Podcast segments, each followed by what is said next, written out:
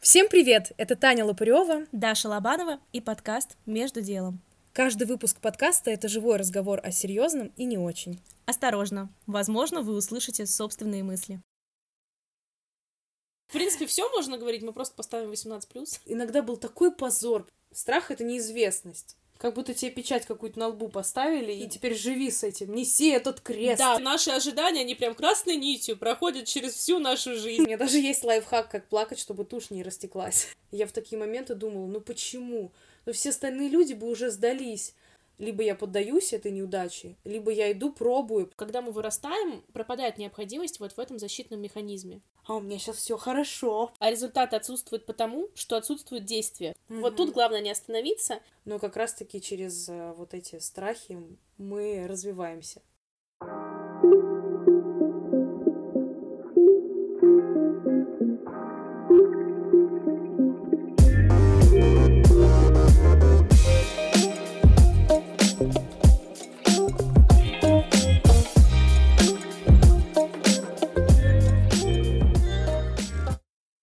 Хотим раскрыть интересную тему под названием «Страх неудач». Я на самом деле задумалась над этой темой, над одной из первых. Я боялась действительно записывать подкаст и запускать его. Мы с тобой сначала решили еще весной начать его делать. И в какой-то момент, пару месяцев назад, мы снова вернулись к идее, что нужно записать подкаст. Еще в первый раз у меня был страх неудачи. Мне казалось, что, во-первых, у меня получится плохо. И здесь стоит вопрос, почему мы вообще боимся неидеальности, да? Почему мы вообще боимся того, что будет плохо? Второй вопрос у меня здесь вставал, что не оправдаются мои ожидания, и это будет очень грустно для меня. Да, вообще, мне кажется, страх неудачи и ожидания, про которые ты сейчас сказала, они идут рядышком. Мне кажется, с ожиданиями не нужно бороться. Они возникают сами по себе. Это нормально. Но проблема в том, что мы себе представляем самую идеальную картинку, идеальный результат и, главное, быстрый. То есть у нас в голове возникает какой-то образ, ну, например, мы начинаем какой-то бизнес, и мы ждем, что мы уже через полгода, я не знаю, э, выйдем в ноль или того больше, заработаем первый миллион, ну, условно, да, то есть я сейчас очень сильно утрирую. Если идеал даже и существует, то тогда достичь его нельзя. Мы все абсолютно уникальны, и у каждого из нас результат будет разный, и он будет прекрасен по-своему. Сейчас в моей голове существует идеальный вариант того, как я хотела бы, чтобы выглядел этот выпуск подкаста. Но я уже в процессе записи чувствую, что как будто я этому идеалу не соответствую. Но самое смешное, что в этот момент ты как раз-таки говоришь про то, что не нужно соответствовать никаким идеалам. Поэтому ладно, мы записываем так, как есть.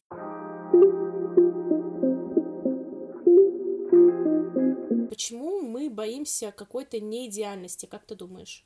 Потому что у нас э, с детства есть какие-то навязанные установки. Вот посмотри на Машку из третьего подъезда, вот она какая молодец. И у меня прям с детства это постоянно, просто оно навязано извне. То есть какие-то оценочные суждения. Когда мы не соответствуем этой идеальности, причем не для себя, а для кого-то с, э, со стороны, да, опять-таки это мы возвращаемся в детство, да, потому Мгм. что мы еще не состоявшиеся, сформировавшиеся личности, да, и мы очень сильно, ну, точнее, на нас очень сильно влияет окружение, да, Конечно. наша семья, и для нас это авторитет. Мы не соответствуем их же ожиданиям, и это все перекладывается на нас. Сначала в детстве нас с кем-то сравнивают, и в итоге э, к взрослому своему уже такому состоянию, более осознанному, мы э, Учимся сами. взращиваем это в себе и Да. сами продолжаем неосознанно даже иногда себя сравнивать с другими. Еще мне кажется, что это какой-то защитный механизм с детства. Ну, по крайней мере, вот я прям сильно на себе это ощущала. То есть я лучше сама себе представлю все самое худшее, сама себя опущу, грубо говоря, в своих же глазах, вот, сама укажу на свои же недостатки, всем вокруг расскажу, чем...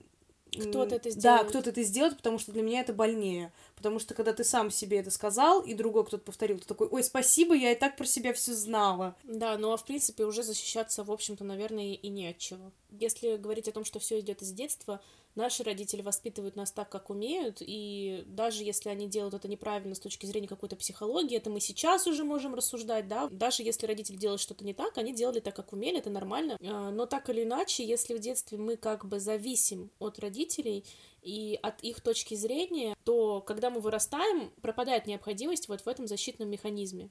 Да, мне кажется, мы плавно перешли к вопросу, откуда берется вот этот самый страх неудачи.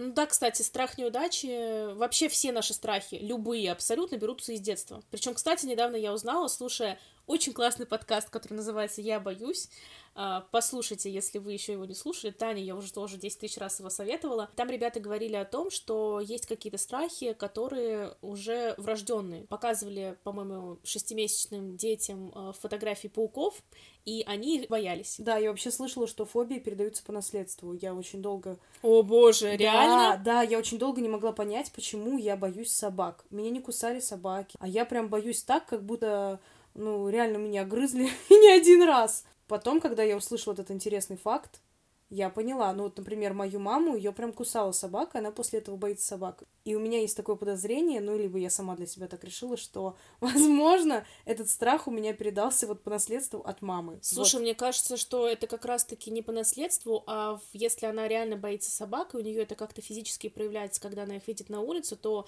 когда ты была еще очень маленьким ребенком, скажем, грудным, тебе передавалась в этот момент ее тревожность, и у тебя выработался, скорее всего, рефлекс, то есть, что собак нужно бояться, даже если ты сама, у тебя нет, соответственно, травмирующего опыта, но при этом вот твоя тревожная мама, она как бы, например, шла гуляла с тобой по улице, и ты видела, как она боится собак, либо даже она этого никак не проявляла, но ты прям считывала. Младенцы и вообще крупные дети очень хорошо считывают.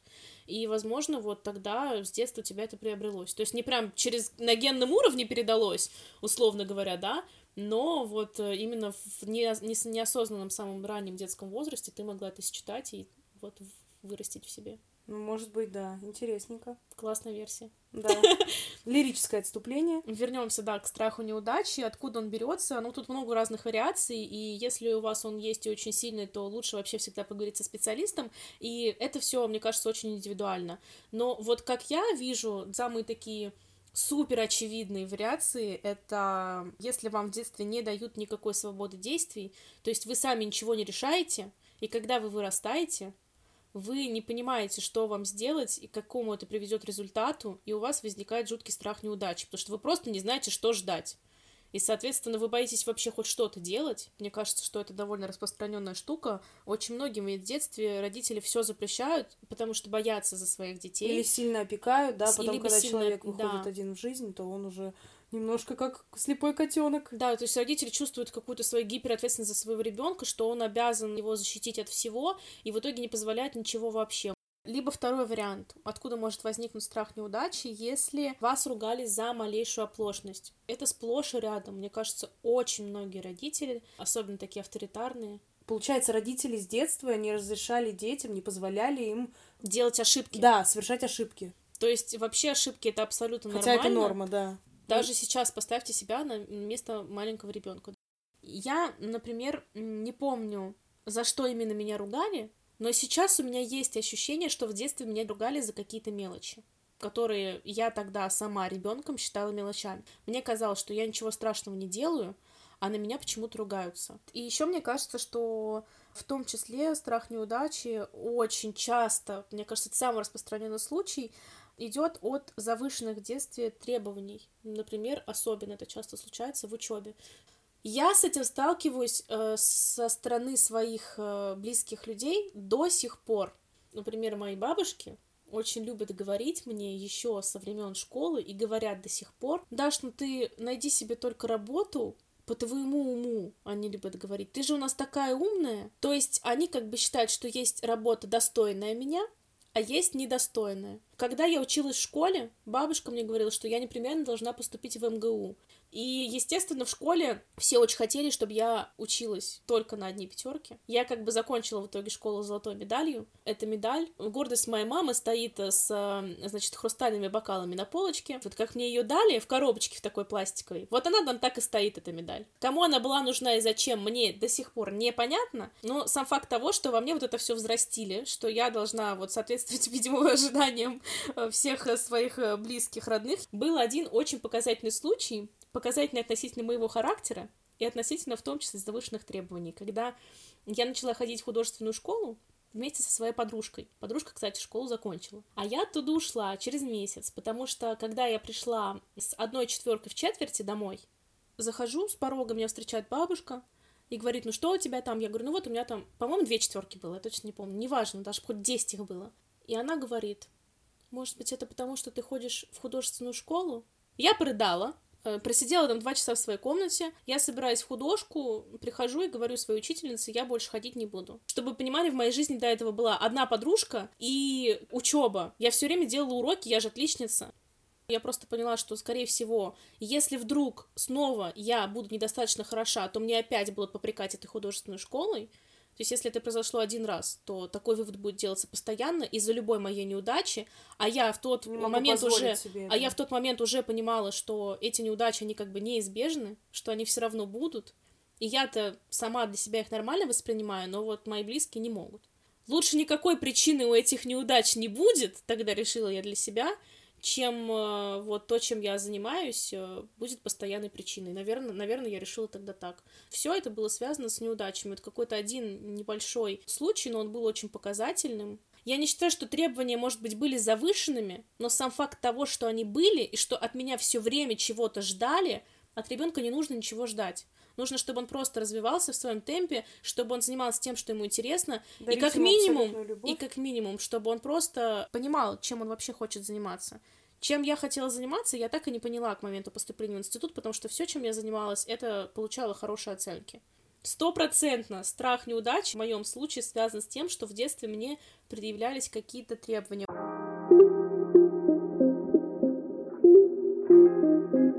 Если тебе в детстве э, приходилось заслуживать похвалу, например, тебя хвалили только за хорошие оценки, э, то уже во взрослом возрасте тебе кажется, что если ты что-то сделаешь плохо, то любовь близких ты потеряешь. Все это перекладывается, и можно жить с этим паттерном до 90 лет. То, что ты признала, что у тебя есть это, ты сама в себе это нашла, почувствовала, да, проанализировала, это уже первый шаг. Лучше это сделать психолог, всегда он знает, как это сделать. да, вообще но- в любой непонятной ситуации идите к психологу, я так да, считаю. да, да. Ну вот насчет оценок, да, я согласна. Я тоже приходила домой, говорила своей маме, вот я там по химии получила четверку. Ну, не знаю, почему по химии, просто такой пример. И эта четверка реально потом и кровью была выбита, да, трудом. И, возможно, даже я могла получить какую-то хорошую оценку, кстати, по физике, да. Весь класс мог получить двойки, тройки, а я получу четверку, да, Мгм, предположим. То есть относительно, сравнивая себя Да, с да, другими, если ты уж как бы- сравнивать, да, да. если уж сравнивать, то сравнивая себя с другими, я получила четверку, я говорю, я получила четверку, и в ответ я слышала, «М, а почему не пятерку? И я из раза в раз, слышав эту фразу, я понимала, что для меня это победа, да? Да. Но я знаю, что для моих близких победа это только пятерка. Поэтому, наверное, об этой победе я не буду им сообщать, потому что их, возможно, даже это немножко расстроит. Расстроит. Я не оправдываю их ожиданий, поэтому я как бы такими веселыми вещами не делилась. Но вот у меня тоже есть такая тема. Страх неудачи у меня тоже идет из детства, как раз-таки связан с оценками, с тем, что ты не оправдаешь чьих-то ожиданий. Да, это про меня тоже.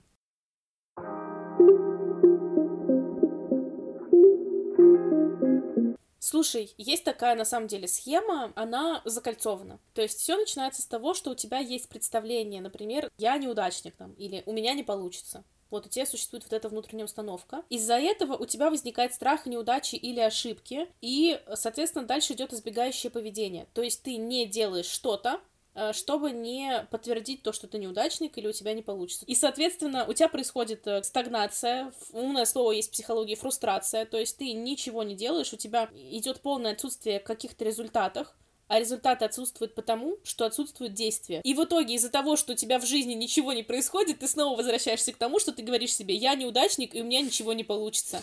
То есть это тот самый замкнутый круг. Смешно, может быть, да, со стороны вот так вот звучит, а на самом деле Нет, это... просто это на самом деле так и есть. Так и есть, и это так и работает. И здесь у нас тогда встает вопрос, как вообще не позволить страху неудачи нас останавливать на пути к чему-то новому, как разорвать вот этот круг. Есть ли у тебя какие-то, может быть, советы, проверенные прям лайфхаки на личном опыте, как ты справляешься со страхом неудачи? Страх неудачи корнями просто врос в мою жизнь. Конечно же, после школы, когда я поступала в институт, я не очень удачно, да, в какие-то места поступала. Я хотела очень в ГИТИС на музыкальный театр, а меня там даже слушать не стали. И вот тогда, вот это был прям вообще переломный момент в моей жизни. Просто розовые очки с меня упали, и моя жизнь разделилась на до и после. То есть для меня это был просто такой провал. Я не знаю, вообще, в принципе, ту профессию, которую я выбрала, это как-то само собой получилось. Я не мечтала там с детства быть актрисой и так далее. Я актриса. Просто как бы само все шло, но постоянно меня со стороны люди поддерживали, и я всегда чувствовала вот эту вот ответственность перед теми людьми, которые за меня болеют, которые меня поддерживают. То есть есть э, много историй разных, не обязательно там творческих личностей, да, которые рассказывают о том, что меня никто не поддерживал, я был один, я шел вперед, но я не сдавался, и вот я всем доказал, что я такой классный. Угу. У меня ну, наоборот. противного, да. Да, у меня наоборот, и я чувствовал какую-то вот эту ответственность, и я как раз-таки присутствовал у меня страх неудачи из-за того, что я подведу других людей, они так за меня болеют, хотя я сама внутри тоже это хочу, этого хочу, да, но э, за мной столько много людей, и вот меня поддерживали, и я как бы боялась вот не оправдать их ожиданий, отношений, ну, конечно, в первую очередь, наверное, я думала о себе, как бы это ужасно не звучало, но все равно. Это не ужасно звучит, это как раз-таки супер здорово звучит. Но нет, на самом деле я вообще не здорова. а, ну, череда неудач в моей жизни была достаточно долгой, но в то же время я никогда не сдавалась. Просто вот если говорить о каких-то лайфхаках, э, как справляться с неудачами, да, то просто не нужно останавливаться и все. То есть мы справляемся не со, с самими неудачами, а с, со страхом. Мы постоянно с ним боремся. Вот этот блок, который мы должны разрушать, разрывать, не знаю, разбивать из раза в раз. В таких моментах мы понимаем, действительно ли нам нужно то, чем мы занимаемся потому что неудачи будут всегда и везде, в каждом деле. Если ты сдаешься, то значит это не твое, значит тебе не так сильно это нужно было. Споткнулся, не значит упал. Маленький ребенок учится ходить, он падает, встает, падает, встает. Но это частое сравнение, да, но на самом деле это применимо в жизни. И что, ребенок, если он пошел и он упал, и такой, все, не буду учиться я ходить, не буду мам. ходить, буду всю жизнь ползать.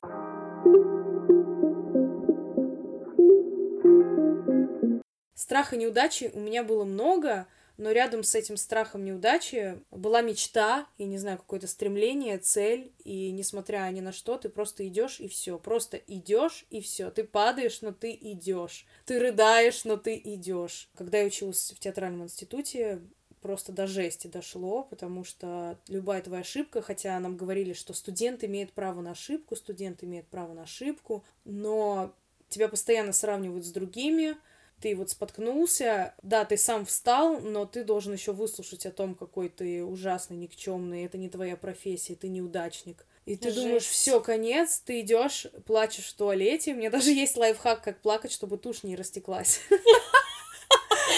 Да, если нужно кому-то, я, да, напишите мне в Инстаграм, я вам расскажу. Вот, и ты идешь, ты рыдаешь, ты думаешь, все, я такой ничтожный, ты себя унижаешь просто, потому что тебе извне это сказали педагоги, которые, ты понимаешь, что, наверное, эти люди... Авторитет, люди. да, да, и ты понимаешь, что эти люди правда разбираются в этой профессии, а ты кто тут такой? И в какой-то момент, кстати, когда я училась где-то на первом ку- курсе, я так волнуюсь, простите, Вспомнила, аж заикаться стала. да, на первом курсе я очень сильно замкнулась, и я, наверное, две недели не выходила, не показывала никакие этюды. Это вообще тоже тебя начинают сразу гнобить. Вот, ты сидишь, ты должен постоянно пробовать.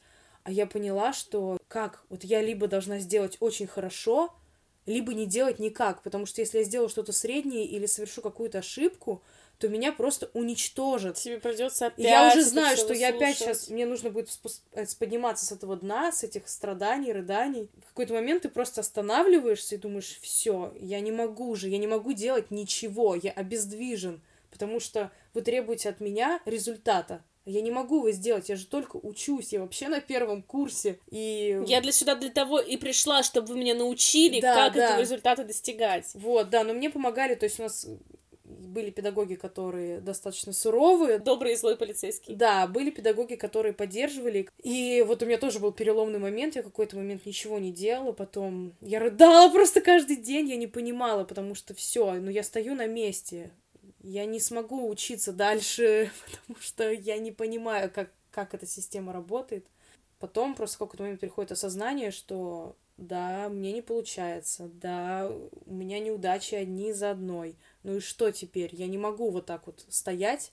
Либо я ухожу, иду назад, либо я поддаюсь этой неудаче, либо я иду, пробую. Просто нужно подготовиться к тому, что, да, возможно, будет очень тяжело, больно, но как раз-таки через э, вот эти страхи мы развиваемся. Слушай, а как ты думаешь, когда ты вообще идешь э, вот к своей мечте, к тому, что ты, ну, прям на сто процентов хочешь, есть ли такой момент, когда ты понимаешь, что все, ладно, дальше пытаться точно не стоит, потому что ничего не получается? Остановиться и выдохнуть, либо остановиться и закончить. Закончить и вообще прекратить и найти себе новую мечту, вот так скажем. Вот мне кажется, как раз-таки в этих моментах ты проверяешь, это тебе действительно нужно или нет. Потому что ты знаешь про мой путь, у меня таких было моментов просто миллион. Просто уже, я не знаю, я лежала вот на полу, просто ты, ты лежишь на полу, смотришь в потолок и думаешь, ну, может быть, это какие-то знаки судьбы, что это не твое, может Да. быть, ты зря борешься. Да. В такие моменты я старалась брать паузу, просто брать паузу, хорошо, тогда я сейчас не буду делать ничего, нужно просто успокоиться. Хорошо, так произошло, и там спустя а, сколько-то там дней ты все равно понимаешь, что нет, я не сдамся. Не потому, что ты на, наперекор, на зло кому-то там идешь, да, а просто потому, что ты понимаешь, что ну ты хочешь этого. Ты через какое-то время после вот этой неудачи, и иногда меня это очень сильно расстраивало, если честно, очень сильно расстраивало, ты понимаешь, что ты не сдашься. Я в такие моменты думала, ну почему? Ну все остальные люди бы уже сдались. Я не могу, я как будто должна это делать просто потому, что я ничего другого и не хочу. Когда я буду падать, я буду спотыкаться, но я в какой-то момент про себя поняла, что я все равно не остановлюсь. И когда я поняла, что я не остановлюсь, просто потому что это как будто мое предназначение, вот я Мгм. так чувствую. Мне нужно хотя бы попробовать дойти до какой-то точки. В этот момент я поняла, что эти неудачи, они легче переносятся. Потому Ты что решаешь для может себя- у тебя пропадает страх, то, ну, что может ты, быть, ты у тебя прошел было... их, ты прошел их уже столько, Да, что ты да. понимаешь, что это оказывается не так страшно, как ты себе это думал, и у тебя вот этот страх сам Да, постепенно становится и меньше. ты не остановился. Ты думаешь, ну я же, ну что, это все было зря. Я же тогда не остановился, и мне было плохо. Не остановился. А тогда я думала вообще спрыгну с девятого этажа. Ну, если я тогда не остановилась, ну и сейчас тоже мне не стоит останавливаться. Ну и кроме того, мне кажется, что вообще вот этот опыт, хоть и он очень тяжелый, когда у тебя реально очень много неудач на пути к тому, что ты хочешь, но одновременно это самый лучший опыт, который максимально тебя развивает и улучшает твои скиллы. То есть мне кажется, что с каждым разом ты терпишь неудачу в более сложных для себя условиях, и ты понимаешь, что ты как бы уже на более высокий уровень пытался прыгнуть, и каждый раз это все выше, выше и выше, круче и круче. Да, я считаю, что мои неудачи для меня были очень удачливыми. Ты просто самый яркий пример для меня того, как нужно идти к тому, что ты хочешь, потому что ты пришла к этому в итоге. Если честно, я сейчас вспоминаю все вот эти года. Цвет немного серый у этих воспоминаний. Сейчас я здесь, где я представляла себя много лет, очень много лет. И когда-то я не верила, когда-то я верила. И только в тот момент, когда я успокоилась, когда я сама себе доказала или сама для себя поняла, что я все равно не сдамся. Помню, я прикалывалась с моим педагогом по вокалу, что типа, о, ну вот, на очередном кастинге просто меня облили грязью до такой степени, и я там разыгрывала всякие тюды, как я поднимаюсь из этой грязи, и типа, здравствуйте, я снова к вам пришла, вот, и там, что уже все в комиссии надо мной смеются, а я все равно пришла, типа. Иногда был такой позор, но другой человек бы не пришел уже после этого. Мне было стыдно смотреть в глаза иногда, но я думаю, простите, ребята, мне просто очень хочется. Ну, тебе, во-первых, очень хочется, а во-вторых, Я не а, сдаюсь и работаю. ты работаешь, ты становишься лучше, и ты больше можешь им показать с каждым разом. То есть они могут увидеть совершенно другого, совершенно Да, другую Танюшку я не Упырёву. останавливаюсь, да.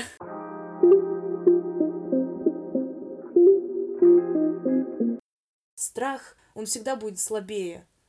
Просто нужно его перепрыгнуть.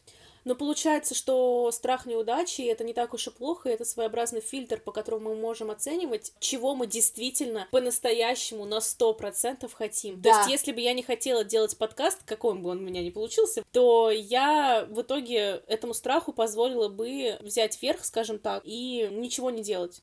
Если у тебя возникает страх неудачи, значит, это уже как минимум для тебя важно. Мне кажется. Да, круто То ты есть, сказала. если ты боишься, что у тебя не получится, значит, тебе хочется, чтобы у тебя получилось.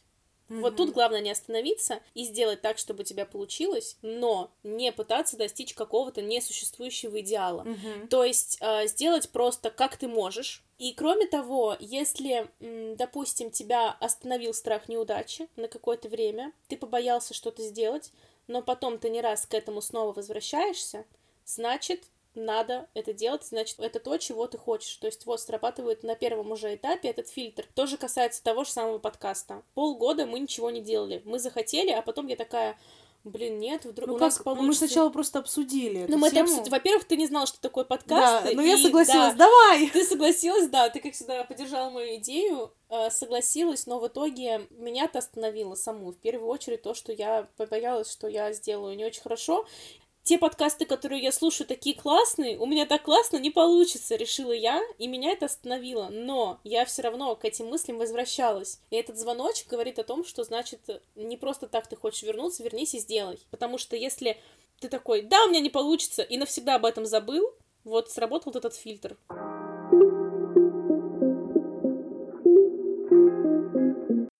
Меня очень часто бывает так, что у меня такой страх неудачи, он как бы не связан конкретно с каким-то делом, а он такой вот страх общей неудачи. То есть как будто у меня ничего вообще не получится. И значит, что я делаю в таких случаях? Первое, я сажусь и выписываю, почему я боюсь. Например, я очень часто говорю, да, э, я не смогу устроиться на такую вот работу, например, потому что я толком ничего не умею, я еще нигде не работала, потому что в моей трудовой книжке всего лишь две записи. Кто меня с таким опытом возьмет, у меня ничего не получится. Вот в этот момент ты садишься и выписываешь все контраргументы.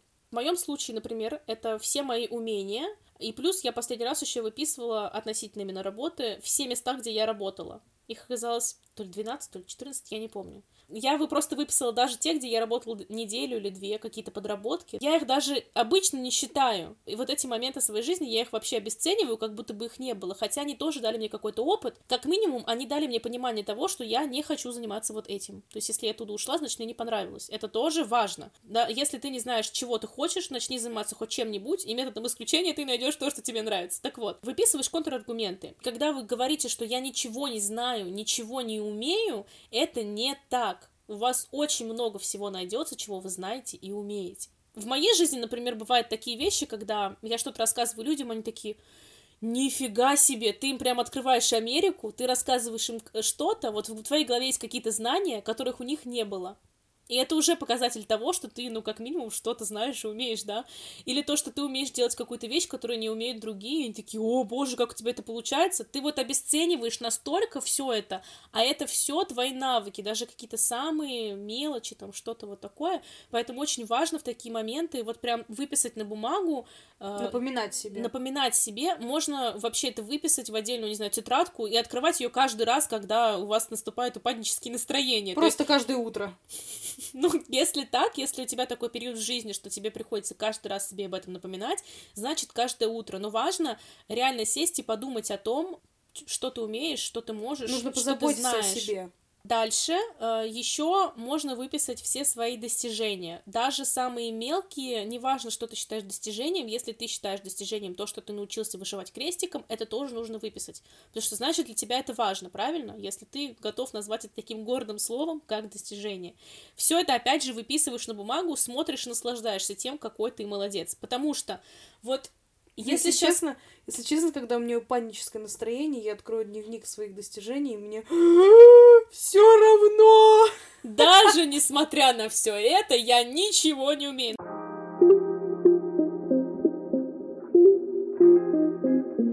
Дальше работает еще один способ, который ты мне однажды посоветовала, и потом я его видела тоже в разных книгах. Довести свой страх до какой-то вот конечной точки, до предела, и представить самый худший вариант развития событий. Например, я боюсь брать новый проект. Ты задаешь себе вопрос, почему? Потому что у меня не получится. Дальше ты задаешь себе вопрос, что если у меня действительно не получится? Вот если это так и будет, у меня не получилось, что произойдет? Окей, меня уволят. Хорошо. Что э, будет значить для тебя это увольнение? Вот здесь, кстати, важно правильно поставить вопрос. Почему ты боишься, что тебя уволят? Что для тебя это будет значить? И тут ты такой, это будет значить, что я ни на что не способен. Ключевой момент. То есть, чего ты в конце боишься? Того, что окажется, что ты ни на что не способен. То есть, это опять же какое-то закольцевание происходит. Дальше вы снова вспоминаете все, что вы умеете, и вы понимаете, что если вас уволят, вы вот эти все свои умения не потеряете. Все это останется с вами. Все ваши навыки, все, что вы заработали.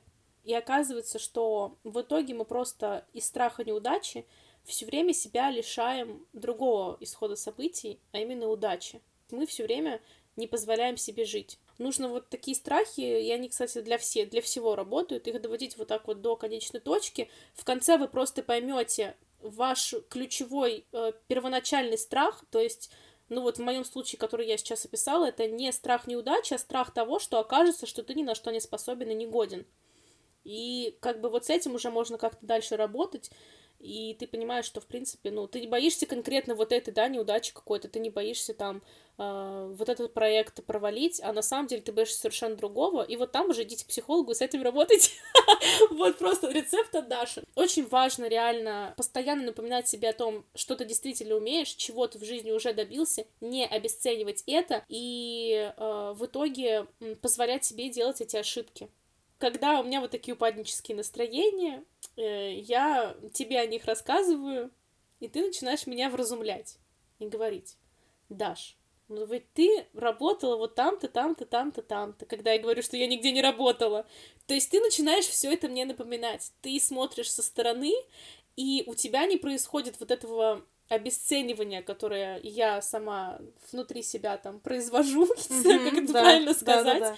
И ты со стороны рационально мыслишь и говоришь мне, что ты умеешь вот это, вот это, вот это и То вот же это. самое я могу сказать, что делаешь и ты, когда я тебе пишу, звоню. Да, то есть мы, раци... мы не мыслим в этот момент эмоциями. Ну нет, мы расстраиваемся друг за друга, что у нас упаднические настроения, но тем не менее мы можем, отбросив вот эти все эмоции, просто факты друг другу напомнить, что ты сделала вот это, вот это и вот это, не обесценивай, напомнить об этом, Просто возьмите человека, который хорошо вас знает, знает весь ваш путь, знает действительно то, что вы делали, на то, что вы умеете, и пусть он вам об этом напомнит.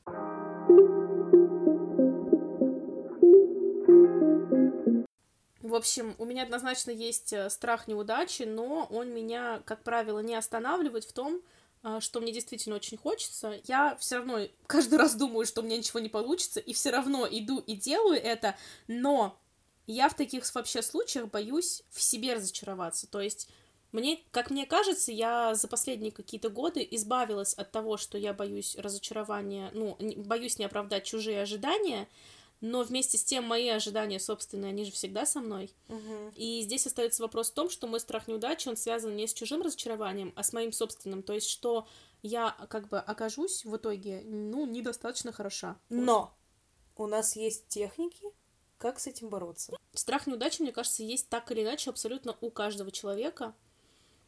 Какой-то здесь... определенный момент жизни, но в, в любом случае есть. Да, он в любом случае есть. Неважно, откуда он произошел. Нужно ли от него избавляться? Ну, как избавляться? Просто минимизировать... Минимизировать? Есть такое слово? Очень классное умное слово. Да? Ух ты, я знаю классное умное слово. Минимизировать потери, грубо говоря. То есть, э, вот он, есть страх, да, и ты не идешь у него на поводу, да, не ведешься на эти мысли, которые этот страх рождает, а стараешься его либо использовать тебе во благо, либо его уменьшить. Так, ну что, мне кажется, мы уже достаточно обсудили страх неудачи, слишком много мы ему внимания уделили, он недостоин этого. Нет, мне кажется, что достоин в любом случае. Ну, да. Вообще все, о чем мы думаем, достойно обсуждения, поэтому мы придумали этот подкаст. Мы говорим только о том, что в нашей реальной настоящей жизни нас беспокоит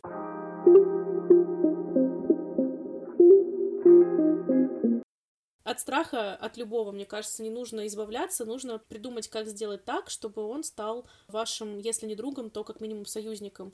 Это уже часть тебя, с ней не нужно бороться, потому что ты, получается, борешься с самим собой. Значит, от этого не нужно избавляться, нужно сделать так, чтобы это даже в какой-то момент, может быть, тебе помогало. Поэтому нужно принять это, осознать, э, научиться выработать свою собственную инструкцию, как с этим бороться, и дать себе право ошибаться сто процентов. Самое главное, никогда не ругать себя за ошибки, принимать их и даже радоваться им, потому что, как мы уже говорили, ошибки — это самый классный опыт, который делает нас лучше и показывает нам, где, может быть, э, есть еще место для развития. Да, классно. Все? Очень замечательное завершение, мне кажется. Спасибо, что послушали наш подкаст. До конца! Если вы слушаете до этого момента, господи, вы просто лучшие люди на земле. Ты не сказала, что нужно подписываться на наш подкаст. Ребят, подпишитесь на нас там, где вы слушаете подкасты. Пожалуйста. Подписывайтесь, чтобы не пропускать новые выпуски. Мы выходим один раз в две недели. Обязательно подписывайтесь на наш инстаграм подкаст.между.делом. Там мы выкладываем анонсы наших новых выпусков и иногда даже выкладываем что-то, чего не было в подкасте. Поэтому подписывайтесь, чтобы не пропускать эти новости. Мы надеемся, что вам было интересно и полезно, и вы воспользуетесь инструкцией от Дарьи Лобановой. Ну или от Татьяны Лопаревой. У нас уже два подписчика. Это вопрос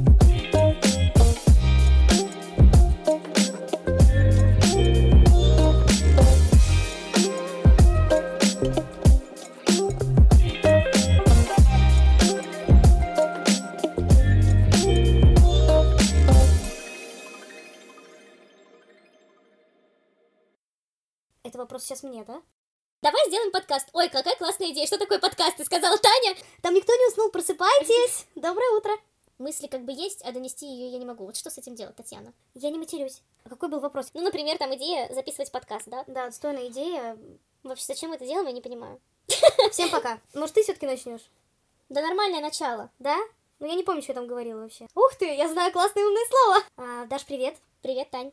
Зачем мы всех обманываем? Мы уже с тобой здоровались. Типа вот как муха назойливая. А, Она летает рядом, она просто жужжит, но она тебе, в принципе, ничего не сделает. Но ты можешь, конечно, ее убить. Если вы испытываете какой-либо страх, страх неудач, страх... И начала перечислять такой... И не вспомнила ни одного. У меня вообще все через Ж идет. Ну, в принципе, да, так и есть. Фига тебе тяжело. Ребят, если вам стало легче от того, что кто-то думает так же, как вы, пишите нам на почту и все такое.